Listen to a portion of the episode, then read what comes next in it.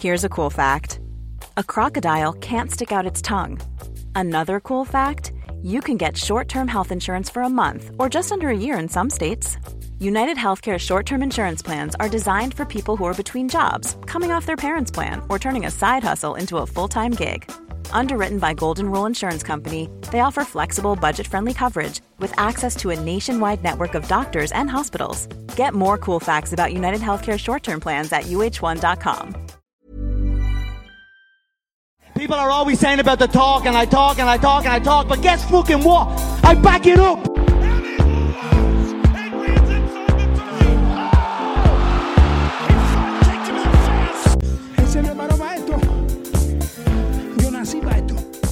Bonjour à toutes et à tous, bienvenue au podcast La Sœur avec Rust. Bonjour Rust. Salut tout le monde. Minute de silence.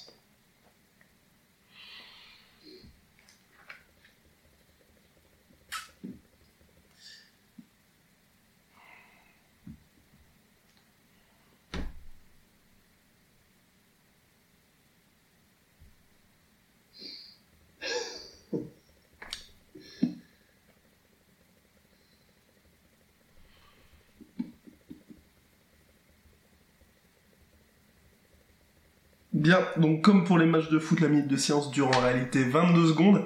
Oui, car nous sommes maudits pour la quatrième fois, nous n'aurons pas Tony Ferguson contre Khabib Nurmagomedov. Bordel de merde, pourquoi? Qu'avons-nous fait? Ben, je sais pas ce qu'on a fait, mais en plus, pour une raison comme celle-là, c'est quand même incroyable. Il a glissé dans un couloir pour dire bonjour à quelqu'un. Sans déconner Si ça, c'est pas l'histoire qui nous met une crotte de nez dans l'œil, je sais pas ce que c'est quand même. C'est pas possible, mais, heureusement, Dana White et l'UFC ne manquent pas de ressources. Et Max Holloway, Max Holloway, monsieur, j'ai une paire de couilles énormissime, a décidé de step up et donc d'affronter Khabib Nurmagomedov. Donc, Max Holloway, qui est sur une série de 12 victoires consécutives, champion featherweight, dernière défaite contre Conor McGregor, va tenter de faire comme l'Irlandais, comme ce que l'Irlandais avait fait en novembre, à savoir devenir champion featherweight et lightweight en même temps. Magnifique. Sur le papier. Magnifique. Magnifique. Ça, ça, sur le papier, euh, ça peut être extraordinaire. Comme tu le disais juste avant, de, quoi qu'il arrive, c'est l'histoire qui est en marche. On a peut-être le 26-0 d'un côté pour Khabib, et de l'autre côté, on a peut-être, comment dire, le, le chasseur sur les pas de McGregor en lui prenant son titre en featherweight d'abord, lightweight ensuite. Il serait, s'il gagne samedi, invaincu en 13 combats. C'est du jamais vu, quoi qu'il arrive. On n'a jamais vu ça dans l'histoire euh, de l'UFC, à part Anderson Silva pour des streaks aussi longues, euh, mais jamais en featherweight. euh, il a, il a... Tout, tout est aligné pour que de toute façon, l'histoire nous délivre son petit Jésus. Mais D'ailleurs, on en parlait à une époque où toi et moi avions moins de cheveux, donc c'est-à-dire il y a quelques mois. La revanche contre Max Holloway faisait plaisir et excitait surtout les fans hardcore. Avec une victoire de Max Holloway, là, enfin, Max Holloway percerait un peu cette espèce de, de mur qu'il y a aujourd'hui, qu'il sépare en fait du gratin des superstars de l'UFC, et là, enfin, il pourrait avoir cette fameuse revanche. Bah, en fait, c'est... il est en train de faire exactement ce qu'a fait McGregor pour devenir aussi célèbre. Voilà. déjà aligner les mecs euh, comme des perles et en plus de ça prendre n'importe quel combat contre n'importe qui à n'importe quel moment. Ça c'est un truc les fans ne s'y trompent jamais. Ouais. Un mec qui est capable en 6 jours, en 6 jours, Six, oui, mettre- six jours Six jours, c'est dingue C'est complètement c'est dingue. du délire. En 6 jours il est capable de mettre premièrement son titre en jeu parce que il met pas vraiment son titre en jeu dans le sens s'il perd il est toujours champion featherweight. Sauf que s'il perd bah, dans, dans, dans le cœur des gens, euh, voilà, c'est vraiment un champion-champion, il n'y a plus la même mystique, il n'y a plus la même aura. Il met en jeu ses 12 victoires d'affilée. Quand on voit ce que fait un mec comme Demetrius Johnson, qui Ouais. prend euh, les mecs de sa catégorie, même s'ils sont plus très bons, ça sent un peu le poisson, mais il continue. Max Holloway, rien. Ouais. Il prend les meilleurs. Il veut les meilleurs pour voir comment est-ce que lui est contre les meilleurs de, de, de, de la catégorie, de la catégorie d'au-dessus. Il veut juste se tester au max à n'importe quel moment. Et mais c'est, voilà, il vient de la préhistoire, ce mec. il- personne ne fait ça, c'est un viking, quoi. Et le tout face à Rabib Nurmagomedov. On oublierait presque ça, car oui, Rabib Nurmagomedov, 25-0, 9 victoires consécutives à l'UFC, donc invaincu bien évidemment à l'UFC également, qui lui euh, a dit qu'il ne combattrait que pour la ceinture. Ce titre sera donc pour la ceinture Undisputed Lightweight, mais l'ombre de McGregor plane parce qu'on ne sait pas ce qui va se passer en fait. Hein. On rappelle que Conor McGregor, ce n'est qu'un combat finalement dans la catégorie le 12 novembre 2016, depuis aucune défense de ceinture, un combat contre Floyd Mayweather, mais pourtant c'est toujours le champion. Voilà, ça fait 500 jours qu'il n'a pas combattu, donc c'est. Si on fait en termes de statistiques, euh, il, a, il a un règne qui fait partie des plus longs euh, en lightweight euh, depuis. Magnifique, magnifique. Et pourtant, il a combattu qu'une seule fois dans cette catégorie. C'est extraordinaire. Ça montre à quel point l'UFC est quand même est prête à tout pour lustrer les boules un peu de sa superstar irlandaise. Extraordinaire, extraordinaire. Extraordinaire, mais Conor McGregor sera présent au Barclays Center, ce qui veut dire ce qui veut dire que l'UFC et bien évidemment le Notorious prépare quelque chose. Vraisemblablement, il devra entrer dans l'octogone. Pour moi, je pense pas qu'ils vont lui retirer la ceinture, mais ça pourrait causer quand même un sacré bordel, parce que oui, euh, le, gros perdant de l'histoire, c'est Tony Ferguson qui perd en plus sa ceinture intérimaire. Donc qu'est-ce qui va se passer finalement? Normalement, toi tu le vois comment? Après le combat, après le main event, qu'est-ce qui se passe finalement? Peu importe le gagnant, est-ce qu'il y a toujours deux champions? Est-ce que que fait l'UFC Je pense que j'ai vu du coup euh, l'interview de Dana White, le président de l'UFC tout à l'heure, et il disait que de toute façon, quoi qu'il arrive, il va couronner en tant que champion euh, euh, undisputed, je, comment, je sais plus comment on dit, incontesté. Il va couronner de toute manière le, vainqueur de samedi. Normalement, théoriquement, dans un univers où on suit à peu près le niveau de la physique et de la logique, ça voudrait dire que Conor McGregor est destitué de son titre. Le problème, c'est que je ne sais pas à quoi joue euh, Dana White, mais dans aucune des interviews, quand on lui demande expressément, et c'est pas un détail, hein, quand on lui demande expressément, donc ça veut dire qu'on enlève la ceinture à Connor, il dit jamais oui. Alors on ne sait pas ce que ça veut dire, on n'a encore jamais été dans une situation comme celle-là. Là, vraisemblablement, ça veut dire que de toute façon, il va passer la ceinture autour de la, de la, de la taille de soit Max Holloway, soit, euh, soit euh, mais là, euh, voilà, théoriquement, il n'a pas d'autre choix que de l'enlever à McGregor, mais connaissant le loustic, il va probablement ramener soit la sienne, même si c'est euh, une fausse ou une machin, se ramener dans la, dans, la, dans la cage avec sa propre ceinture. Ça va faire une jolie image où les deux champions seront comme ça, avec leur ceinture.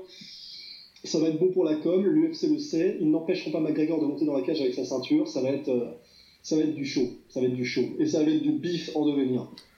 Sachant que oui, bien évidemment, euh, notre cher Ross ne l'a pas dit, mais il faut prendre tout ce que Dana White dit avec des pincettes, car euh, le président de l'UFC a tendance à mentir de temps en temps.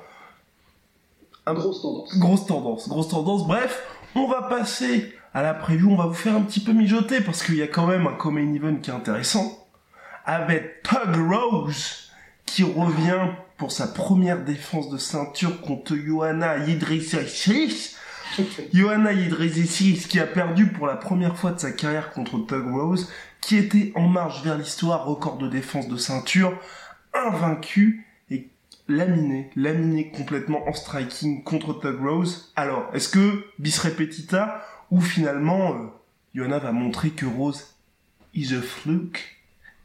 Eh ben là, tu vois, il y a un truc qui pour moi est un signe vraiment intéressant, c'est que Johanna Jedrzejczyk est en train de se comporter exactement de la même manière que Ronda Rousey quand elle a perdu son titre. Mais Ronda Rousey, elle est quand même bien revenue ensuite. et voilà. et voilà le problème. C'est que justement, pour l'instant, tout ce que relaie Johanna Jedrzejczyk dans les, dans les réseaux sociaux, c'est c'était un accident, j'avais une wake cut qui était pas bonne, j'ai perdu du poids pas de la bonne manière. Euh, je n'ai pas tapé, je n'ai pas abandonné. Je n'ai pas abandonné alors que clairement elle le fait euh, à la caméra. Euh, elle est en train de dire que si l'UFC fait le rematch immédiat, c'est parce que l'UFC et Dana White savent que c'est elle la, championne, la vraie championne légitime, etc. Elle est en train de faire exactement comme Ronda Rousey lorsqu'elle était un peu enfin, dans son propre pays, tu vois. C'est que, enfin, dans son propre pays, je veux pas dire Pologne, hein, je veux dire dans sa tête et euh, elle, était, elle, elle, ne voit pas les choses en face, visiblement. Elle, elle n'est pas rationnelle dans son analyse de la situation. et elle ne voit pas que c'est peut-être parce qu'elle s'est fait doubler au niveau des compétences par Tug Rose. Peut-être que Tug Rose était, avait un meilleur rythme, avait euh, une meilleure sélection de coups, avait une meilleure, euh, une meilleure, un meilleur contrôle des déplacements. Pour elle, il n'y a rien de tout ça. C'est juste, elle a eu un mauvais jour, ce qui est possible. Hein. Mais là, elle ne prend même pas en compte la possibilité que Rose ait été euh, dominante et ait les armes nécessaires pour la battre. Généralement, quelqu'un qui manque autant d'humilité ça se finit toujours mal. Je vois, peut-être que non, peut-être qu'elle va revenir en force et qu'elle va mettre KO Rose, etc. Mais vu que, à, mon sens en tout cas, le combat dernier n'était pas du tout, du tout un accident. Entièrement d'accord. Entièrement d'accord. Si arrive comme ça. Et eh oui, parce que on rappelle le précédent combat, donc euh, Rose avait absolument nullifier le striking de Johanna, qui est quand même son grand point fort, avec une gestion de la distance véritablement aux petits oignons, deux knockdowns surpuissants, et le problème pour moi, c'est que Togos, qui est extrêmement forte en grappling aussi, qui a des très grosses qualités là, n'en a pas eu besoin. Et finalement, quand on voit un peu la marche qu'il y a par rapport au premier combat, c'est plutôt du côté de Tuglos, où là, finalement, ce qui reste à Yona, ce serait de gérer la distance, parce qu'elle avait effectivement beaucoup frappé, mais très peu trouvé la cible. Avec cette mentalité-là, comme tu le dis, ça reste ça a l'air d'être assez compliqué, sachant qu'en plus, voilà, pour gérer la distance, euh, c'est pas contre un punching ball, c'est contre un adversaire. Et comme c'est la grande force de, de, de Rose, qui avait aussi, euh, qui s'était très très bien, qui avait très bien frappé, en allant, en se décalant à chaque fois pour vraiment ouvrir et euh, bah, trouver le chemin euh, direct de la tronche de Johanna, on, on voit mal comment elle ne pourrait pas l'emporter une nouvelle fois. Bah, en tout cas, s'il n'y a aucune remise en question oui. de la part de Johanna, c'est clair que c'est mauvais. Alors bien sûr, il faut aussi voir que le camp d'entraînement de Johanna, ses entraîneurs sont des professionnels.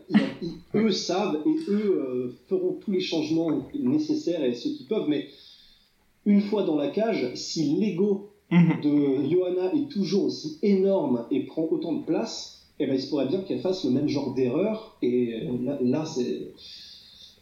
pitié, pitié, pitié non. pitié non, non, Johanna, ne fais pas ça. Petit pronostic? Moi, j'ai envie d'aller dans le sens de l'histoire, euh, et je pense que Tug Rose, un peu à la manière de TJ Dillashaw, quand il a battu Raylan Barrow la première fois, euh, il l'a dominé de la tête et des épaules, il y a eu le rematch immédiat, et il l'a encore plus euh, poinçonné au rematch, parce que du coup, il, s'est transcendé en tant que champion. Je vois la même chose pour Tug Rose, et je pense KO round 4. Même chose, même chose, je dirais même KO round 3, parce que je pense aussi qu'il n'y a pas eu assez de temps pour, pour vraiment laisser passer en fait le, la frustration de la première défaite et, que c'est difficile je pense pour Johanna de complètement changer son approche. Parce que c'est vrai quand on avait vu le combat comme elle avait démarré contre Tug Rose c'était vraiment euh, toujours cette stratégie. C'est pas une combattante très puissante Johanna mais c'est vraiment elle asphyxie sous les coups. Et là tout changé en puisque c'était en novembre. Donc là en 5 mois c'est quand même assez compliqué surtout pour elle je pense c'est compliqué. Après, voilà, euh, comment dire, euh, on a vu par le passé et euh, aussi récemment que, dans McGregor contre Ned Diaz que en si peu de temps, lorsque la personne veut vraiment le rematch et donc est prête avec les efforts nécessaires pour, pour, pour, pour, changer, comment dire, pour changer un peu les réglages, ça peut le faire, ça peut marcher. Mais je, je sais pas, tant qu'il n'y a pas cette démarche d'humilité, en fait, ça me fait très très peur. Mm. J'ai très très peur que Johanna revienne un peu avec bille en tête comme un taureau avec un peu les mêmes défauts et ne fasse pas les bons, les bons changements. Et je, préfère, je, préfère la mentalité et je préfère le personnage et le style de Top Rose. Le style, je sais pas, parce que c'est vraiment une petite boxeuse euh, incroyable, Johanna, mais voilà, j'ai, je, je sais pas. J'ai envie de voir Top Rose se magnifier plus que j'ai envie de voir Johanna revenir. C'est ce que je veux dire? C'est tellement bien dit. Nous allons maintenant passer au main event.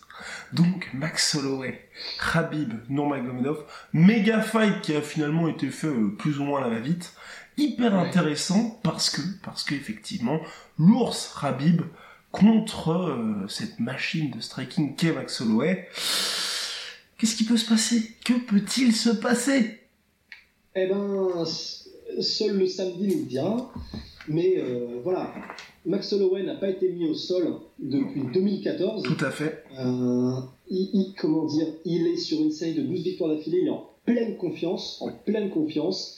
Il est extrêmement. Alors, il n'a pas été mis au sol depuis 2014 et c'est pas faute d'avoir essayé. Je crois que la statistique c'était 27 takedowns tentés pour zéro réussi. C'est énorme. Et c'est, on parle quand même de, de, de, de- d'une opposition. 27, oui, exactement. 27 tentés sur lui, 0 réussi. Tout à fait. Et ça, c'est absolument monstrueux. Il, est quand même tombé, et c'est pas comme s'il était tombé contre des, euh, contre des purs strikers. Il est quand même tombé contre des Ricardo Lamas, contre des Jeremy Stevens, qui est un, un- un un prédominant striker, mais très très bon lutteur. José Aldo, aucun n'a été capable de le mettre au sol. Aucun. Et pourtant, euh, dans toutes les situations, que ce soit au milieu de l'octogone, euh, sur des power double ou euh, contre la cage en, grind, en grinding et à la fatigue en essayant de faire un peu du, du, personne n'a été capable de, passer la défense de Max Holloway. Évidemment, Habib, la différence, c'est qu'il vient d'une division au-dessus et très, très, très gros pour un lightweight. La différence, c'est que euh, Ricardo Lamas et tout José Aldo et euh, Jeremy Stevens et toute la ribambelle ne sont pas Habib Nurmagomedov et n'ont pas cette capacité de transition dans les, dans, dans les projections. Il est capable de faire du judo, du sambo, du, de la lutte freestyle, de la lutte gréco-romaine, tout ça dans, le même, dans la même chaîne de mouvements euh, contre la cage en l'espace de deux minutes. Et depuis tout, depuis qu'il est né, finalement, il a bercé là-dedans? Depuis qu'il a six piges et qu'il fait ça contre des ours. Enfin, c'est pas une blague, hein. il Oui. fait vraiment ça contre des ours. Et aujourd'hui, il s'entraîne avec Luc Rockhold et Daniel Cormier. Tranquille, tranquille. Donc, vraisemblablement, est-ce qu'on peut dire aujourd'hui, enfin, vraisemblablement, dans, no- dans notre analyse, hein, que si Max Holloway est très fort en takedown defense, il sera mis au sol. Voilà. À moins que, en fait, le truc, c'est. Il n'y a, pas vraiment de à moins que, en fait. Parce que c'est pas un one-punch knockout artiste euh, comme un mec comme McGregor. C'est-à-dire Ouais. que c'est pas sur une seule droite, euh, genre interstellaire, où il va, où il va éclater le menton de quelqu'un. Euh, Holloway, c'est plutôt le genre à faire abandonner, en fait, par le volume, parce qu'il a les mains extrêmement lourdes, un peu comme Nick Diaz, en fait. Il a les mains extrêmement lourdes, il est tout en volume, mais il n'a pas cette capacité à éteindre la lumière sur une seule touche. Donc, de toute manière, il n'arrivera pas à mettre KO, euh, enfin, à moins d'être dans un univers parallèle, Khabib en un round. Ça veut dire que ça va commencer à, à- à- à aller dans les rounds 2, 3, 4, 5. D'ailleurs, précision, où Khabib n'a encore jamais été. Et oui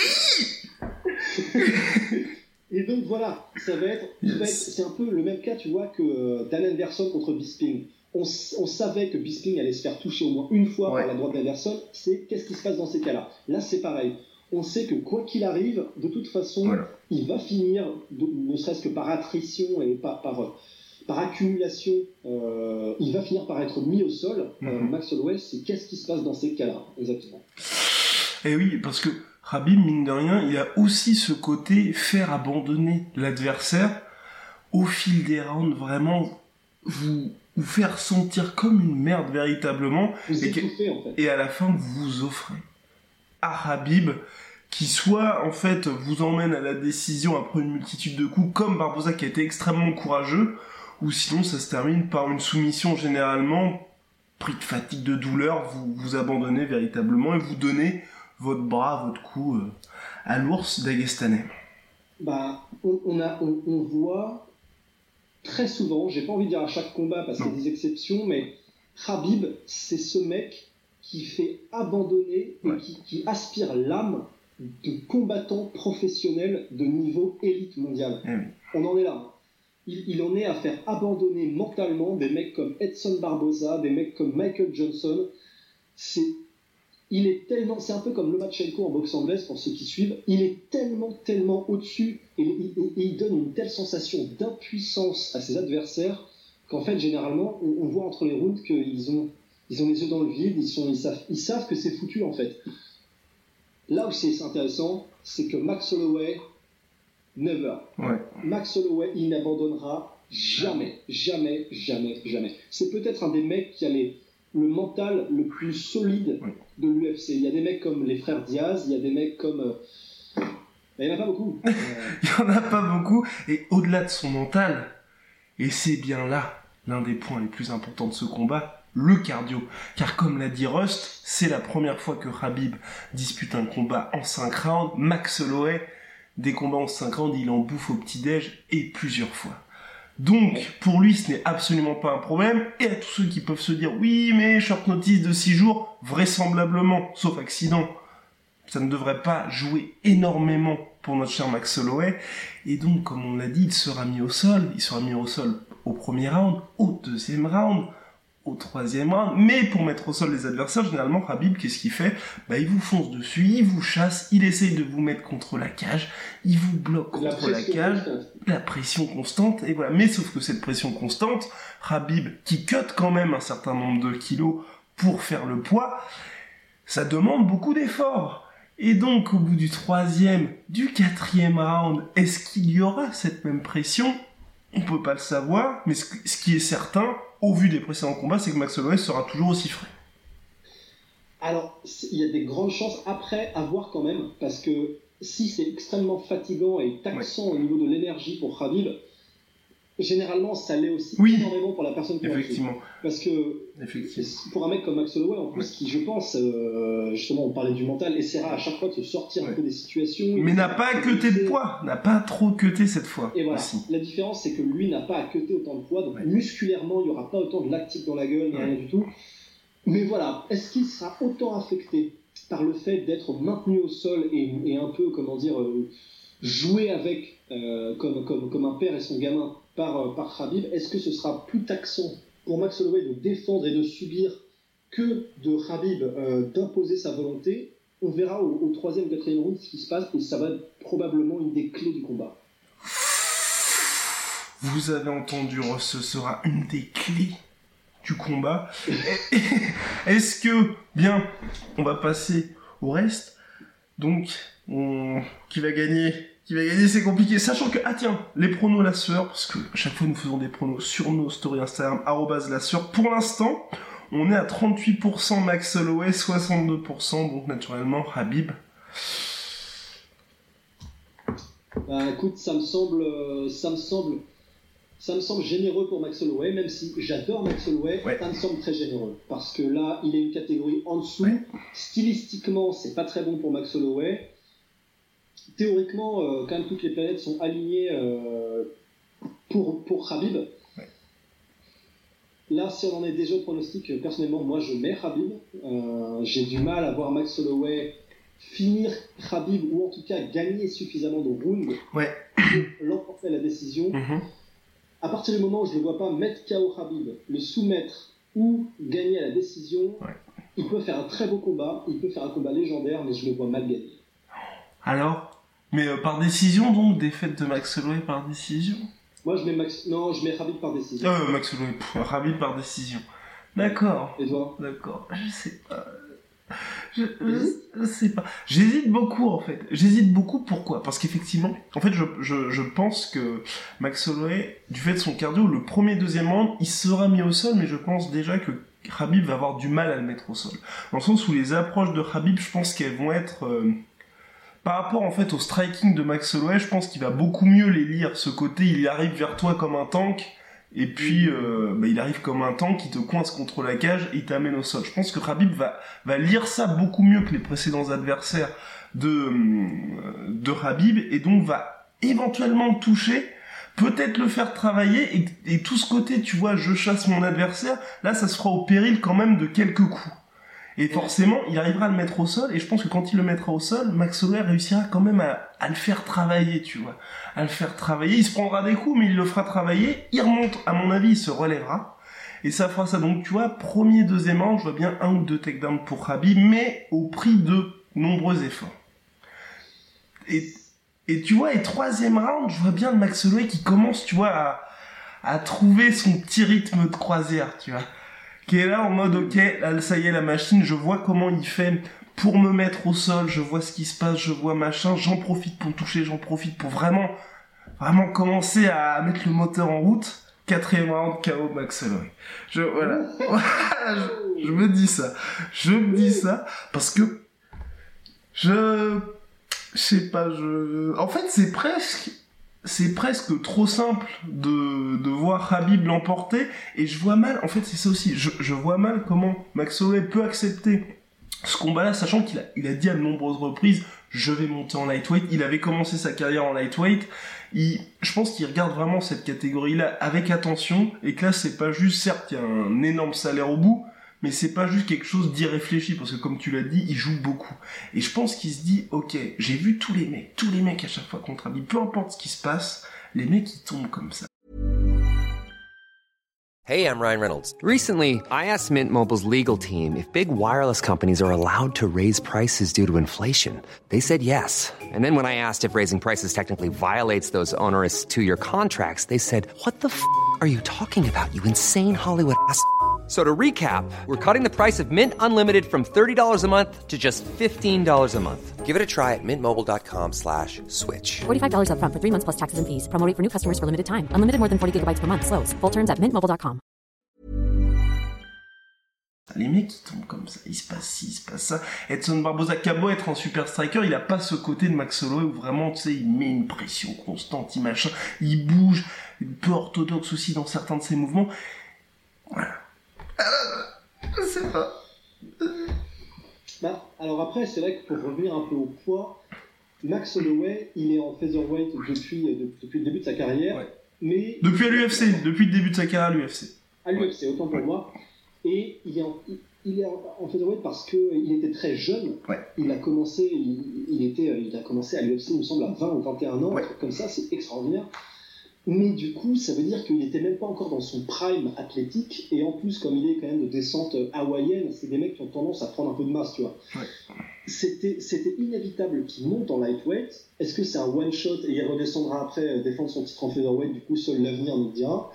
Mais du coup, c'est vrai que il y aura pas. euh, il sera, ce sera un petit lightweight, mais il sera pas complètement non plus totalement désavantagé.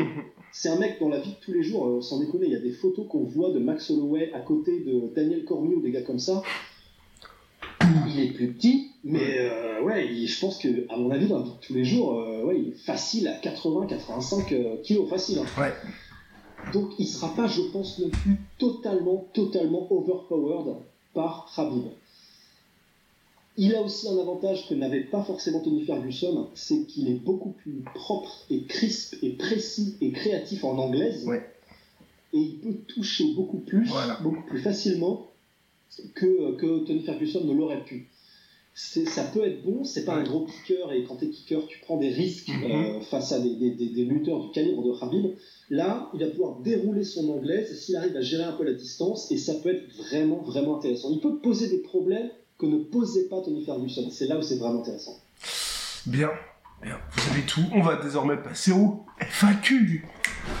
Bien, donc chaque semaine, nous répondons à vos questions. Vous pouvez les poser sur Snapchat, Instagram, Facebook, arrobase la sueur, et sur Twitter, arrobase, tweet, euh, arrobase la sueur, underscore, off, OFF. On va commencer par une question de Union Game sur Instagram, donc. Première question qui nous avait déjà donc posé une question il y a quelques semaines. Pouvez-vous parler du célèbre Bob Sapp et de pourquoi il n'est pas allé à l'UFC malgré ses performances hors du commun? C'est pas tous les jours qu'on voit un combattant avoir beaucoup plus de défaites que de victoires. Toujours au top, sinon continuez comme ça. Et bien merci beaucoup. Alors ce fameux Bob Sapp chargé comme jamais. Pourquoi ne l'avons n'avons-nous pas eu le plaisir de le voir à l'UFC Alors la réponse quelque part est dans la grosse question euh, à 135 kilos aussi. C'est que du coup ce mec-là, euh, comment dire, il est plus chargé qu'une pharmacie mexicaine Mm. et il est beaucoup trop lourd Voilà. pour faire partie de l'UFC. En fait, faut savoir que l'UFC, la catégorie Oui, heavyweight, voilà. c'est c'est pas illimité, c'est entre 93 kilos et 120 kilos. Bob Sapp, ce mec-là, donc 1m96, et je pense qu'il était quelque chose comme 130, 135, 140 kilos. 160. 160. Mais non, 160. Si, si. 160. 160. Là, on pourrait presque commencer notre musique d'une minute de silence pour, euh, pour, pour les, les muscles et le corps à 60 piges de Bob Sapp. Et pour les chiottes de Bob Sapp aussi. Allez, c'est parti. Ah non, mais ce mec-là, il te chie des étrons, mais Ouais. ça, ça doit être euh, Ah ouais. la cuvette. Mais le truc, c'est que voilà, Bob Sapp, alors premièrement, il est trop lourd. Deuxièmement, euh, même quand il n'y avait pas l'USADA, euh, Bob Sapp, je pense qu'il aurait fait exploser les compteurs, euh, même ceux des années 2005-2010, de lutte antidopage de l'UFC. Euh, et il y a aussi le fait qu'il était bah, tout simplement pas assez bon en fait. Ouais, Bob. Sapp, tout simplement pour, euh, ben, pour faire l'histoire très courte, c'est un mec qui a explosé au Japon en même temps en kickboxing, en K1 Mhm. et en même temps en MMA. Il y a eu une période, il faut savoir qu'en kickboxing, il a battu quand même deux fois, euh, peut-être un des meilleurs kickboxers de Oui. tous les temps, qui est Ernesto Houst en heavyweight. Il l'a battu deux fois Par Tikeo. et par TKO. Et il est arrivé en fait à un moment donné où euh, en MMA et en kickboxing, il avait que quelques combats, il était Mhm. invaincu dans les deux disciplines, et il avait pris des très très très gros noms. C'est pour ça que les fans japonais, euh, comme, comme on sait un peu ce qu'ils aiment et ce qui les fait frétiller, un mec comme ça qui est un super héros et qui est une espèce de, de c'est Bane ce mec. Ouais. Un mec comme ça, forcément, c'est toujours un peu marrant à regarder.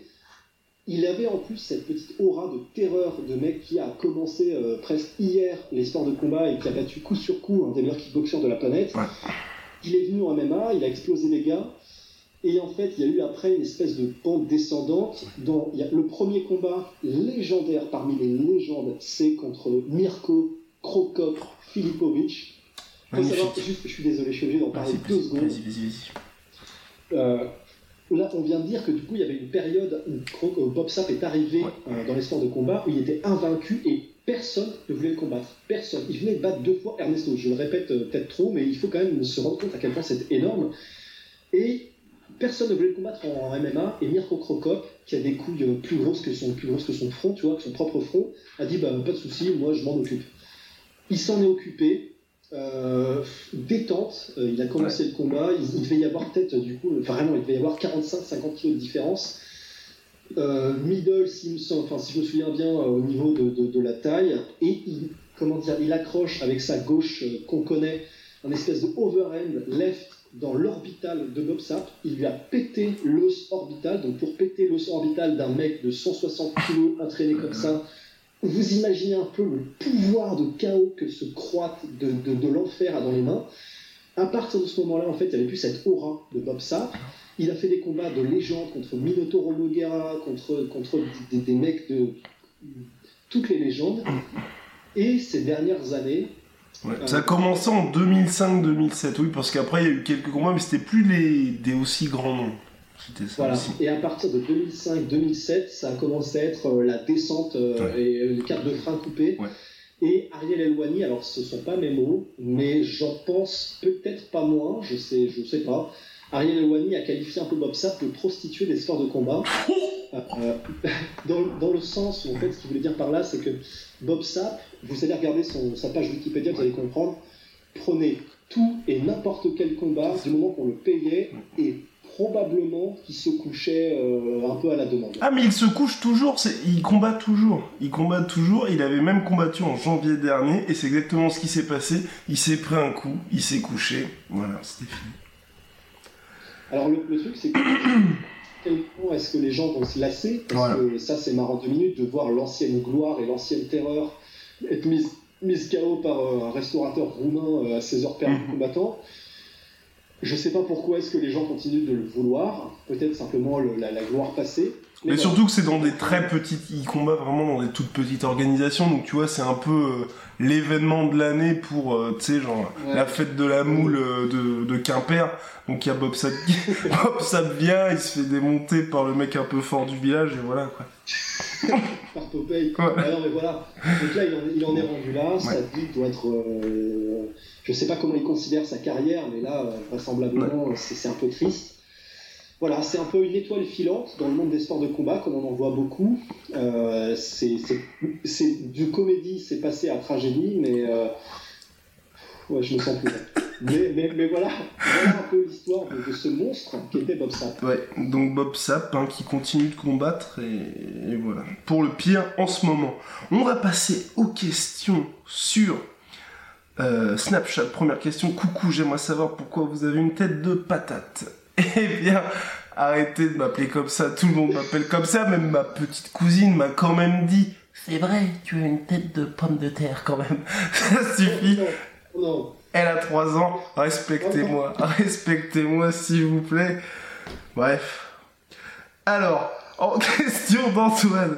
Du coup, Tony reste champion intérimaire. Continuez votre taf, c'est lourd. Merci beaucoup Antoine. Eh bien non, Tony perd tout, perd vraiment tout. Et c'est terrible, terrible pour lui, terrible. Là, il a probablement dépensé plusieurs centaines de milliers de dollars dans son camp d'entraînement. Oui. Parce qu'en plus, il faut savoir que les camps d'entraînement de Tony Ferguson, c'est ce qui faisait son succès aussi, Mhm. c'est tout est autour de lui. Il achète, il paye ses sparring partners, il paye la location de la maison à Big Bears, euh, qui est un, espèce de camp d'entraînement très prisé des boxeurs, où il loue une, éno- une énorme, un énorme camp d'entraînement avec tout dedans. Il n'a pas de gym propre, vraiment. Voilà, il n'a pas, il a pas de team propre. Ouais. Tout est autour de lui. Et euh, c'est lui qui paye tout ça de ses propres deniers, évidemment.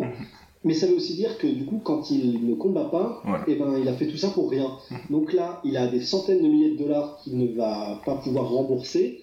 Euh, il a sa gloire qui est passée parce que maintenant, les gens, en fait, je pense, vont lâcher un peu le train Tony Ferguson. Parce qu'il n'a pas encore de fait d'armes euh, suffisamment fort et prononcé, et il n'a pas cette nationalité russe ou irlandaise qui fait qu'il aura toujours cette fanbase que les gens ne lâcheront pas. Euh, Il a pas non plus, oui, c'est vrai que sur Twitter, sur les réseaux sociaux, c'est pas une superstar. Non, là. euh, il n'a pas cette accroche qui fait que les fans le suivront jusqu'au bout, et ce qui fait que par exemple McGregor, même s'il n'a pas combattu depuis 500 jours, et ben quand il va revenir, ça va être la folie. Il n'a pas cette fanbase, il n'a pas, il a pas, il a pas ce truc qui fait que les, les, les- les fans restent en haleine. Donc euh, Tony Ferguson, il a en plus de sa santé, quand même, faut pas l'oublier, il s'est pété le genou, il a tout perdu. Là, c'est.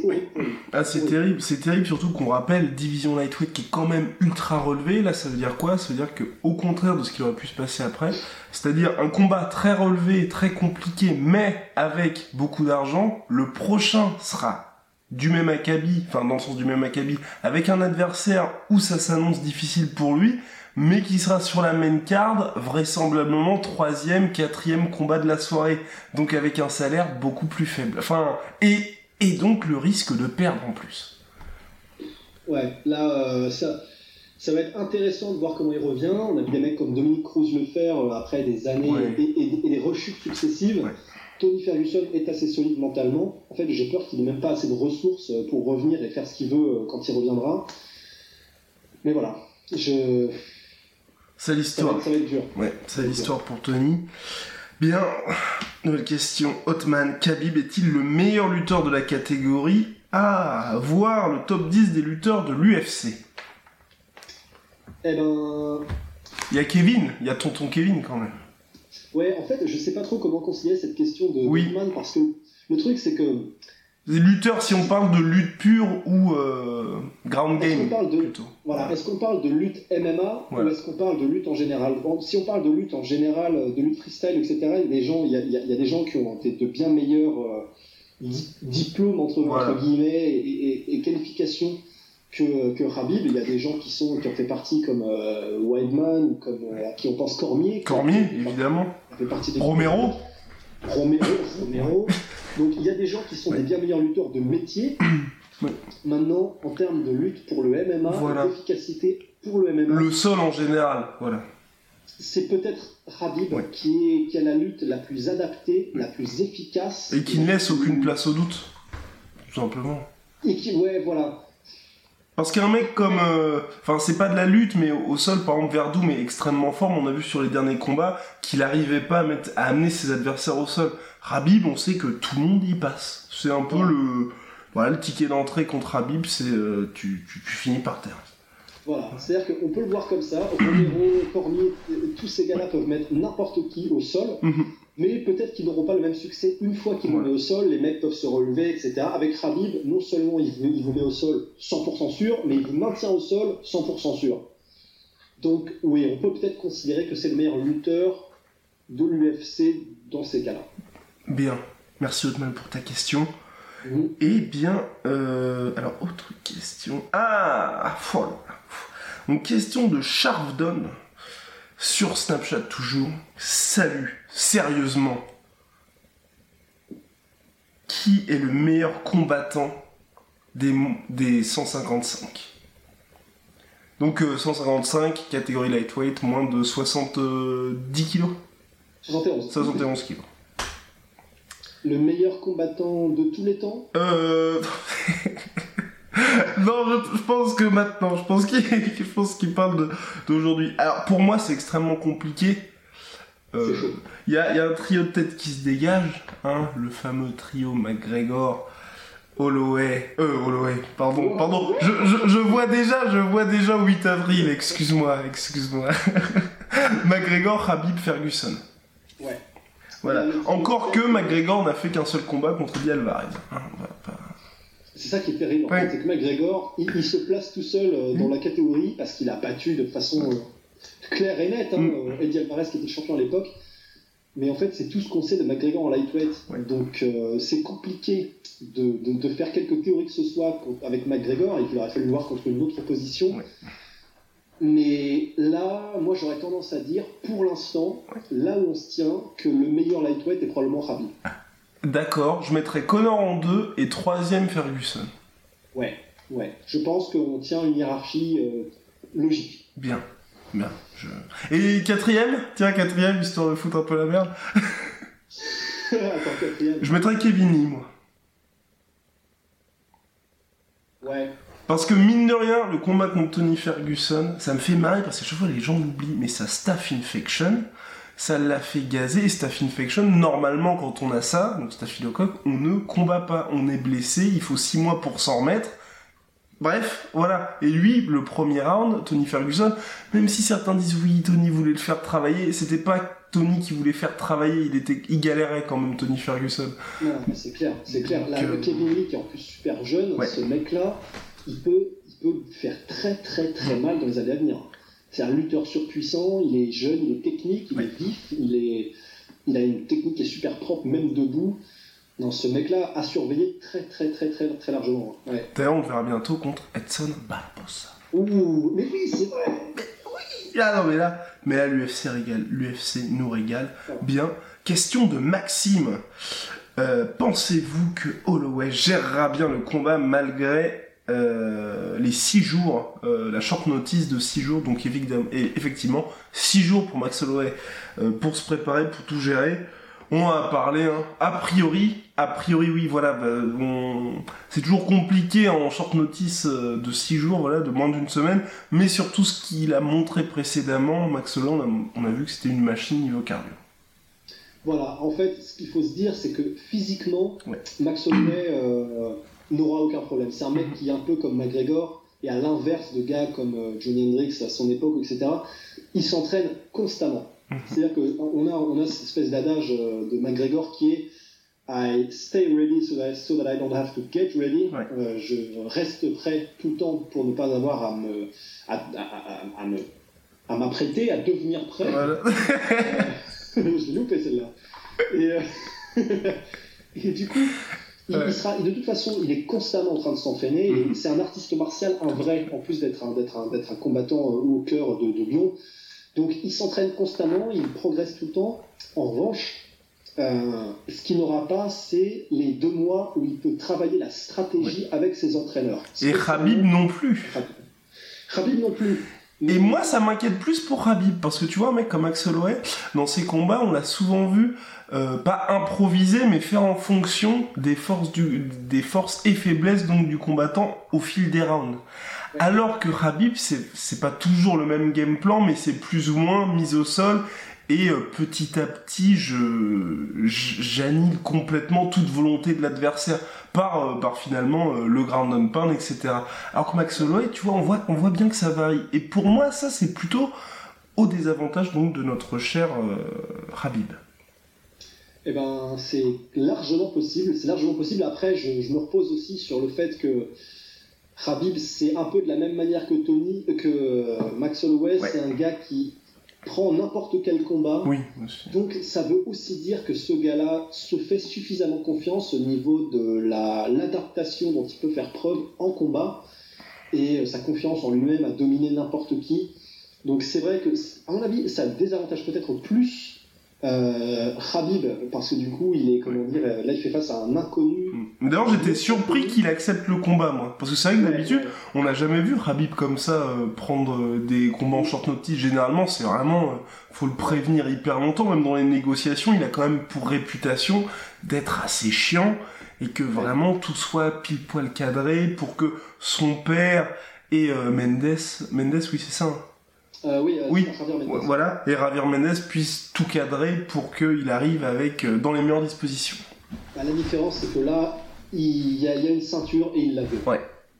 Oh là La là. différence, c'est qu'il y a une ceinture et il sait qu'il peut être le premier combattant russe euh, à gagner une ceinture à l'UFC. Et là, il peut pas passer à côté. En fait, je pense qu'on aurait pu mettre, euh, enfin n'importe qui, je sais pas, Tom Hardy à côté, il y aurait été quand même, tu vois. Bien, alors on va terminer, on en a terminé avec les questions, merci pour toutes ces questions. Avec les petits pronos pour le reste de la carte. Ouais, carrément. Euh, début de la main card, Alia Quinta, Paul Felder, extrêmement intéressant comme combat. Euh, Un combat qui va être euh, probablement un des combats de la nuit. Euh, ces deux gars super offensifs, très très propres. Alia Quinta qui est un boxeur-lutteur et Paul Ouais. Felder qui est un pur striker. Al- Alia Quinta c'est un peu un espèce Edson Barbosa mais euh, un peu roux. Ouais. Ça va être super intéressant. Je mets. Qui euh, sont, je puis mets- qui sont tous les deux sur une bonne série de victoires et intéressant parce que voilà, le gagnant, vous, vous en entendrez parler prochainement dans, euh, voilà, vraisemblablement contre un euh, quatrième, cinquième de la catégorie. Bref, c'est un combat qui a une incidence sur la, la course au titre. Enfin, au title Ouais. shot, pardon. En, en plus d'être un combat super fun. Ouais. Donc, moi, je mets. Je mets Paul Felder, tiens. Non, non, par, par décision. Ouais, moi je mets euh, Yaquinta par euh, pop, pop, pop, pop, euh, KO deuxième round. Mais non, mais là, là, il a enfin le contrat qu'il voulait, pleinement investi en MMA. Et euh, ça change tout parce que Yaquinta, on parle quand même d'un mec euh, qui démonte tout le monde en étant agent immobilier. Là, là, il a enfin eu le contrat qu'il voulait, il est content et, euh, et en avant quoi. En voiture Simone. Alors, deuxième combat, Michael Chiesa contre Anthony Pettis. Anthony Pettis qui n'est plus le même ces derniers temps. Que se passe-t-il Anthony Pettis qui change de catégorie, qui s'est fait démonter par Max Holloway et donc là qui affronte vraiment euh, notre, euh, notre grappleur euh, d'OKC qui est toujours avec, euh, avec sa mère, Michael Chiesa. Ouais, c'est ça, le Tanguy du MMA. Michael Jackson est un très très bon grappleur, Ouais. mais je pense pas qu'il ait le niveau pour devenir champion jamais. Non, Après, euh, il est contre un ancien champion qui n'est plus que l'ombre de lui-même. C'est peut-être. euh, ouais. Moi, je mets. euh, non, je mets quand même. Je mets un sursaut d'Anthony Pettis, KO au troisième round. Euh, bah moi je veux bien une soumission de Michael euh, troisième round. Ouais, je vois bien euh, soumission. Parce que, mine de rien, certes, Anthony Pettis, il est quand même... euh, Enfin, au sol, c'est pas son truc, mais tu vois, il arrive quand même à se démener, à se relever, tout Ouais. ça. Mais euh, sur les derniers combats, je trouve qu'au niveau de la volonté, euh, il y a quand même quelque chose qui a été brisé, tu vois. Ouais, voilà. C'est plus ça avance, plus... euh, Enfin, il est plus même, et puis à la fin, il finit par abandonner. Je pense que Michael Chiesa va s'en sortir comme ça. Coco Main Event, Renato Moicano contre Calvin Qatar. Ha Ha Eh ben, alors, premièrement, je tiens à dire que je sais absolument pas ce que ça fout là, déjà. Dans le sens où euh, c'est pas deux gars qui viennent de Brooklyn, donc euh, des hometown boys. C'est pas des superstars du calibre de Anthony Pettis ou de Paul Felder et Alia Quinta. Donc, je, je- en fait, juste, j'aimerais comprendre pourquoi est-ce qu'on les a foutus à ce stade-là. Mais à part ça, euh, moi je mets Moicano parce que euh, je ne connais pas Calvin Qatar euh, et que je sais que Moicano est un très très très bon. Donc je mets Moicano. Ouh. Eh bien, moi, je mets Calvin Qatar. Bah, dans tous les cas, en fait, c'est pour moi difficilement pronosticable parce que certes, Calvin Qatar, il réalise euh, bah, un superbe run depuis qu'il a l'UFC. Enfin, superbe run. Gros run depuis qu'il a l'UFC. Toujours invaincu. De l'autre, Moicano, il a, il a perdu contre Ortega. On sait tous désormais qui est Ortega. Et je pense que c'est plus un, un combat pour permettre, en fait, euh, à Calvin Qatar de, tu vois, de, de un peu se faire un nom. Voilà, de se faire un nom. Le Boston Finisher, donc Boston, ville de Dana White, qui devrait, euh, Ah, voilà, oui. qui devrait, selon toute vraisemblance, être amené à briller lors de cette soirée. Après, bon, ok. à voir, à voir. Mais bref, euh, bilan de 18-2 pour notre cher Calvin Qatar. Moicano qui est à 11-1. Première défaite qu'il avait eu contre Ortega. Voilà. Mm. Bref, et puis les, les deux précédents combats, tu ne, tu ne changes pas Je ne change pas. Oh, je bah. reste sur du Tug Rose KO round 4 et du. euh, Qu'est-ce que j'ai dit déjà? Habib Décision. Bien. Donc sur ce, c'est tout pour nous. Petite annonce, le trio de l'enfer le Big Three, la BBC. vous pouvez, vous pouvez interpréter ça comme vous le souhaitez, sera réuni le 7 avril, oui, pour la carte et pour donc voir Tony Yoka affronter Cyril Léonet. Elle est pas belle la vie. Demande le peuple? Allez, à la prochaine. À la prochaine. People are always saying about the talk and I talk and I talk and I talk, but guess fucking what? I back it up!